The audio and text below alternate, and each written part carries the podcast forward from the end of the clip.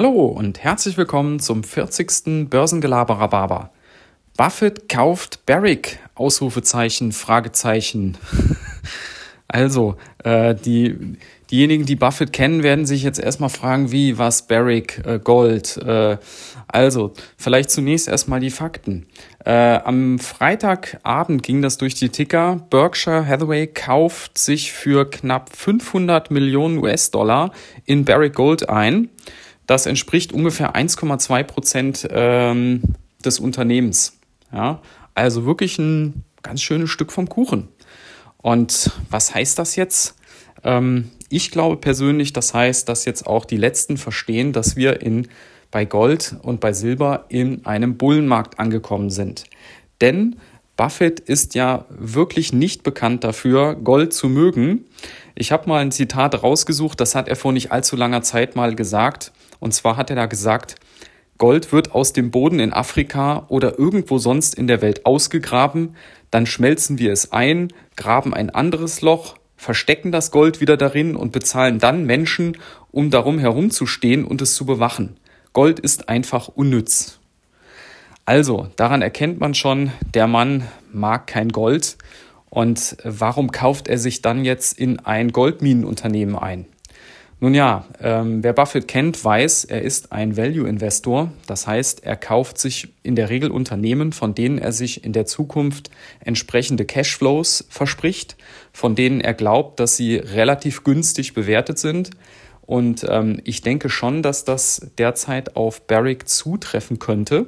Und zwar ist ja Barrick, ähm, wenn ihr euch mal den Chart anschaut, ähm, relativ günstig noch zu haben. Die waren schon deutlich höher und äh, die zahlen auch Dividende, die in den letzten Jahren immer weiter erhöht worden ist.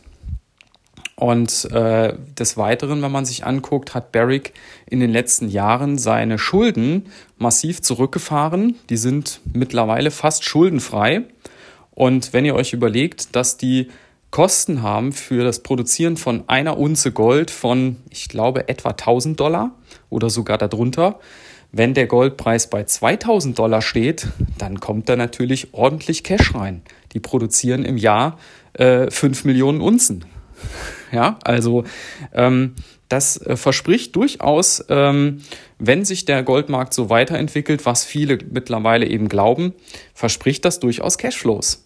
Ja, so, das ist also zum einen Buffett. Wenn wir uns aber mal andere ähm, Star-Investoren äh, oder Größen im Markt anschauen, äh, dann finden wir da weitere.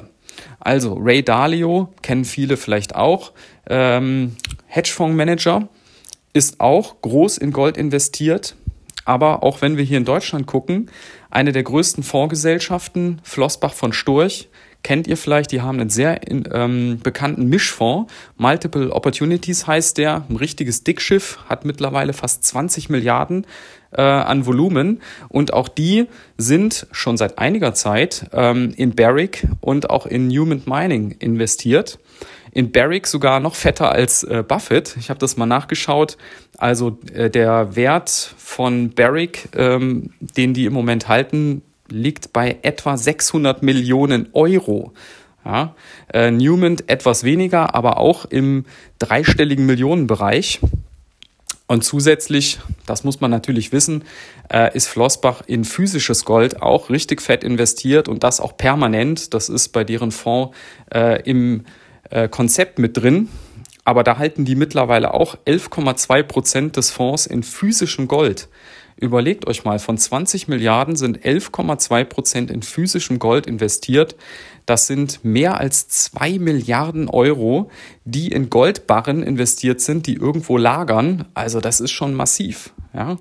Also, ihr seht, die Großen haben sich platziert. Ähm, und jetzt besteht natürlich die Hoffnung, dass diese Signalwirkung von Buffett, dem ja viele folgen, wo viele gucken, was macht er denn?